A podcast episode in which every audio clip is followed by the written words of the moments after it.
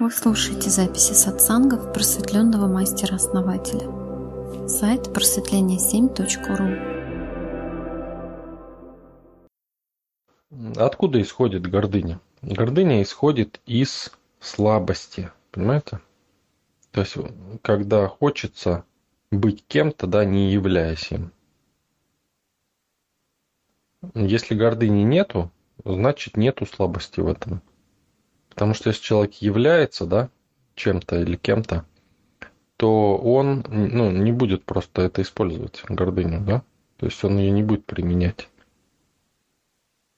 Да, совершенно верно. А, если вот человек вот заполучил а, какой-то статус, ну, допустим, его поставили начальником, и он страшно горд вот этим, да, вот он гордится, и вот из гордости, ну, вряд ли он сможет удержаться в этой позиции долго, да, в должности начальника.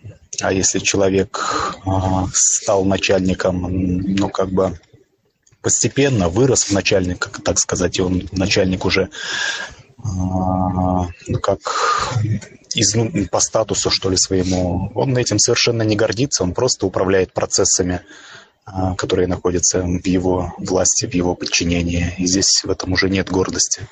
Да, гордость-то, в общем-то, как говорится, гордостью, да. Тут гордыня, она именно вот из слабости. Гордость-то может быть и силы, да, то есть, о, я достиг классно.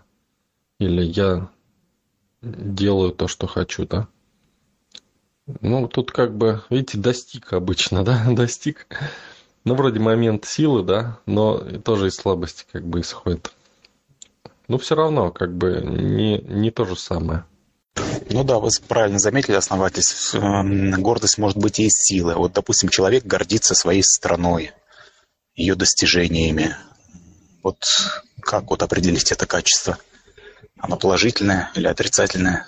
Но это не гордыня. То есть я хочу сказать, что гордость это нельзя сказать, что это гордыня. То есть гордыня это всегда направленная. То есть гордыня это гордость на самого себя получается. Ну вот смотрите, человек, который э, страдает, да, он же в гор... из-за гордыни страдает. И обвиняет всех вокруг, что они плохие, кто радуется. Ну да, да, чаще всего так и есть. И он знает, да, как они себя должны вести. Ну, то есть он в своем сознании определяет им место, как они должны себя вести. Они ведут себя по-другому, и отсюда у человека негатив в отношении этих людей, которые, скажем, радуются, да, и вот отсюда его страдания. То есть его гордыня приводит этого человека к его же страданиям. Да, совершенно очевидная связь. Да, совершенно верно. То есть, когда гордыня – это когда собственные представления выше, важнее, чем реальность. То есть, вижу стену, а иду по дороге, вижу стену перед собой, а в моих представлениях на дороге стены быть не должно, да? И бьюсь лбом об эту стену, потому что ее не должно тут быть. Да, да, вот очень хорошее сравнение. И по большей части именно так все и происходит в наших жизнях. То есть бьемся головой о какие-то свои сугубо умозрительные препятствия, которые сами себе и выстраиваем. Аллилуйя. Теперь я поняла. Теперь мне понятно. Спасибо большое. Дошло до меня наконец-то. Так в том-то и дело, что препятствия реальные, понимаете, бьемся об реальные препятствия, а в голове этих препятствий нет. Да, я как-то никак не связывала это с гордыней, но вот сейчас я увидела ее шире, это понятие гордыня, да, что я вот в моей реальности это так, в иллюзорной, допустим, да, и я, получается, думаю, что я права. И страдаю, да, от того, что когда моя реальность, она не совпадает с действительностью. А я, ну да, вот это вот отзывается очень, только я почему-то раньше не связывала гордыню вот с этим несоответствием. Да, это, конечно, объясняет. Да, спасибо, это важно очень. Это вообще гибкость. То есть надо проявлять гибкость ума и управлять им. Каким образом? Ведь то, что у нас в представлениях, это карта, а реальность это территория. Понимаете?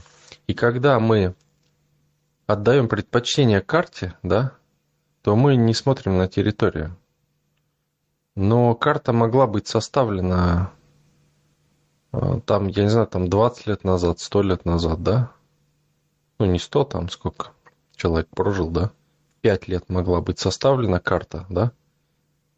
И на ней там какие-то эти обозначения. Человек вырос, да, и идет, и в чем гибкость проявляется? В том, что он, видя, вступая в новую территорию, да, он видит новые какие-то предметы и наносит их сразу на карту на свою, чтобы карта была максимально приближена к территории. А человек вместо этого, у него там пятилетнего ребенка представления еще существуют, да, а он их отстаивает все время. Говорит, нет, это вот так должно быть, и все. И, и все, не сдвинусь ни на грамм. Ре, то есть реальность, в реальности стоит там стена, да, а у него на карте нету никакой стены.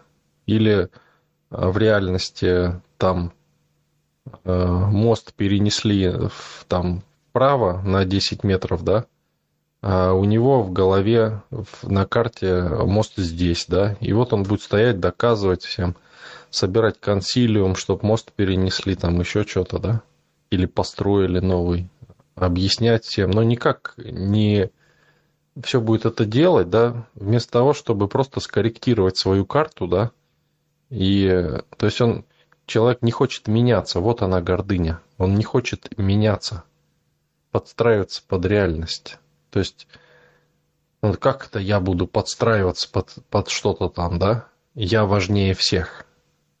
Моя карта, я ее нарисовал, вот она такая, и она такая и останется, и никто не может ее поменять и начинает биться головой об стену, там в ямы прыгать, понимаете, ноги ломать. Зачем? Ну ты поменяй на карте, что мост теперь там, и ходи там. Все же просто.